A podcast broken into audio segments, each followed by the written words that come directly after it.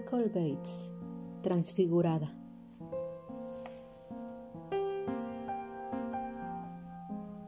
Prólogo. Mamá, papá, sé que debería estarme callada, pero es que tengo mucha hambre. Y además, tengo frío, mamá. Por favor, seré buena. Seré buena, muy buena, muy buena. Si abrís un poco la puerta. La niña apoyó su cuerpo contra la puerta cerrada del dormitorio. Al otro lado se oían voces. Ya estoy a punto, dijo la mujer con tono de triunfo y preguntó, ¿Qué tal estoy? Estás preciosa, dijo el hombre. Me muero de ganas por ver la cara que pondrán cuando te vean. Eres la mujer más bella del mundo. ¿De verdad lo crees, querido? preguntó la mujer. Mientras se sorbía las lágrimas, la niña imaginaba la cara de su madre, aquella cara bella y perfecta. Mamá, seguramente, estaba contemplándose en el espejo grande, que cubría una pared entera del dormitorio. ¿Te gustó vestida de rojo? preguntó de nuevo la mujer. Con la cabeza apretada contra la puerta, la niña oía hablar al hombre.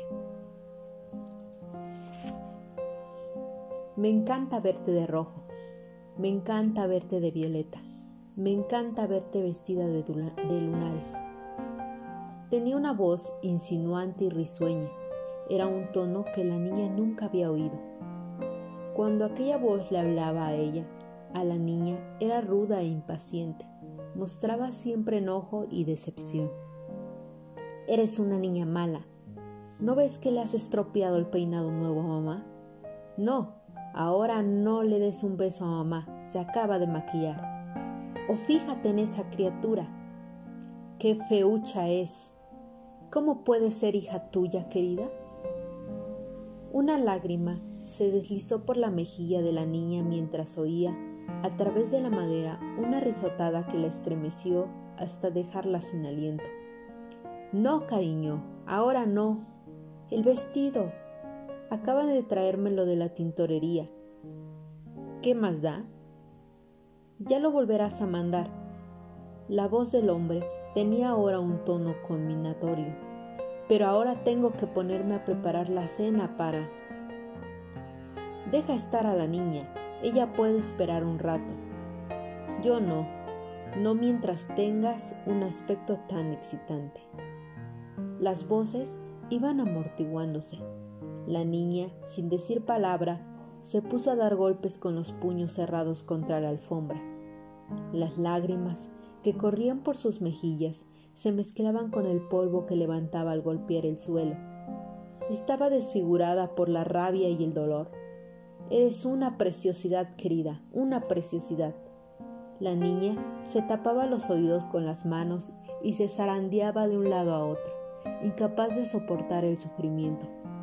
Soy fea, pero algún día no lo seré. Algún día seré una preciosidad. Algún día.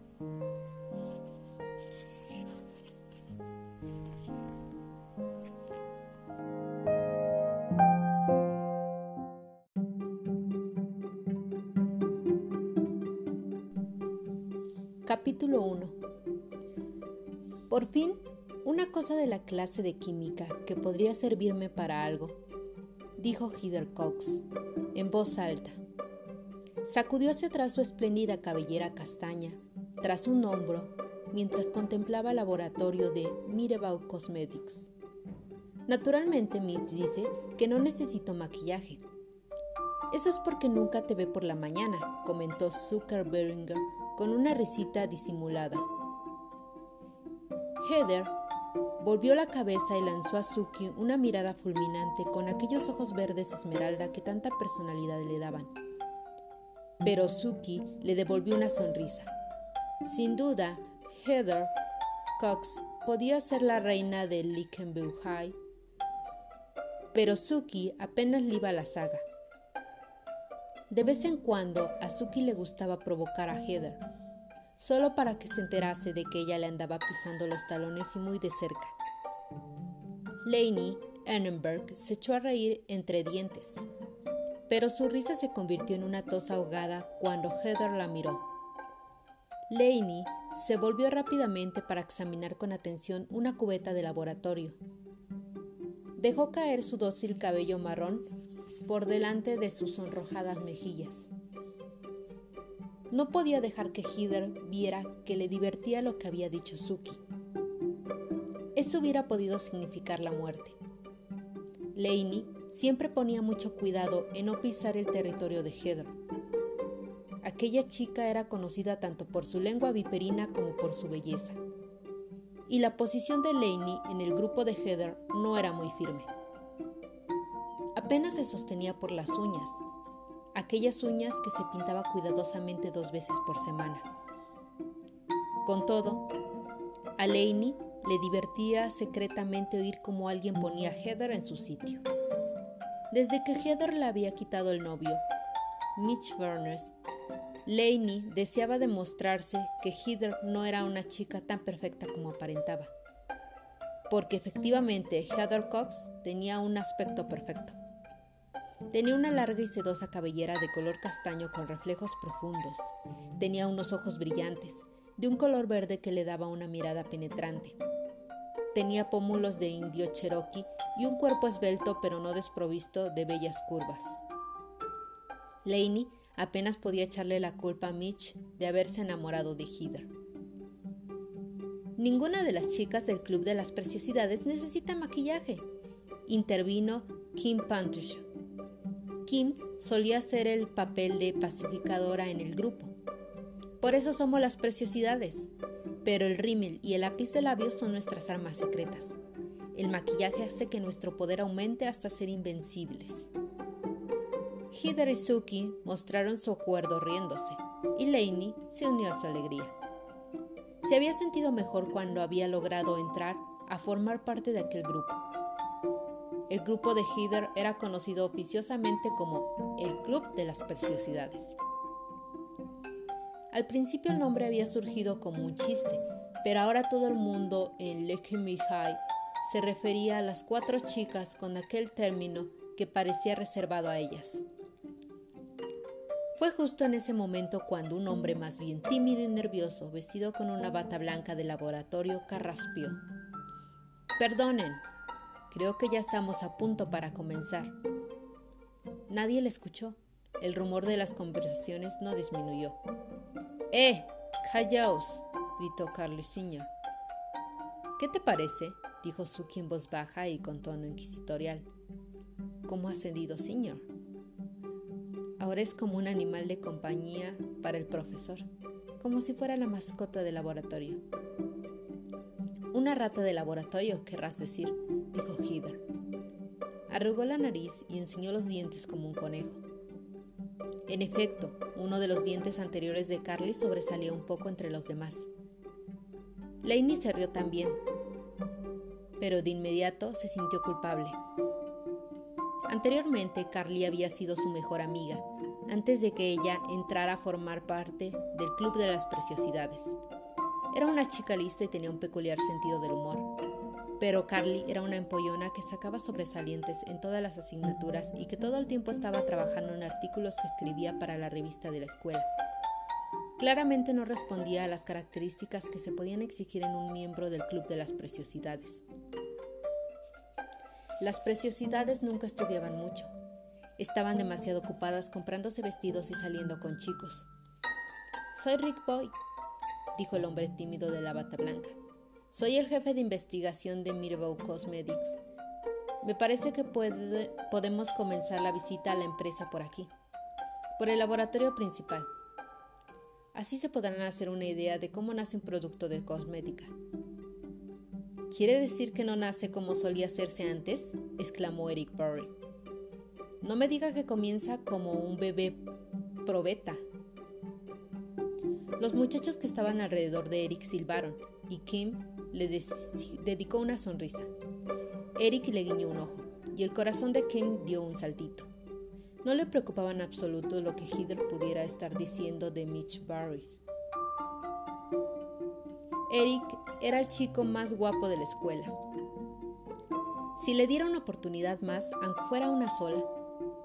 Eh, en efecto, los cosméticos nacen en el laboratorio, tartamudeó Rick. Laney frunció el entrecejo. No le gustaba que Eric probase a Rick de este modo. El padre de Laney era uno de los fundadores de Mirabau Cosmetics y Rick era amigo de la familia. Cuando ella había preparado la visita de su clase a la fábrica, el propio Rick se había ofrecido voluntariamente a guiarlos. Bien, vamos a empezar, dijo Rick. Levantó un tubo de crema para los ojos. Viendo este simple producto, nunca adivinarían el tiempo que requirió encontrar su fórmula y ponerla a prueba. Los laboratorios de Mirabel efectúan los controles de calidad más rigurosos de todo el ramo podemos ensayar centenares de prototipos antes de conseguir exactamente lo que deseamos. Laney dejó de prestar atención mientras Rick seguía guiando la visita del laboratorio. Él iba explicando con su dicción clara y cuidada cómo consiguió el laboratorio de las fórmulas de sus variados productos. Laney conocía la mayor parte de esa historia por su padre. Su padre era la cabeza pensante que había estado tras la mayor parte de los productos que daban prestigio y fama a Mirabau. La búsqueda de una barra de labios a prueba de besos era un tema usual de conversación en su casa a la hora de comer. Rick hizo una pausa y Carly levantó la mano para hacer una pregunta.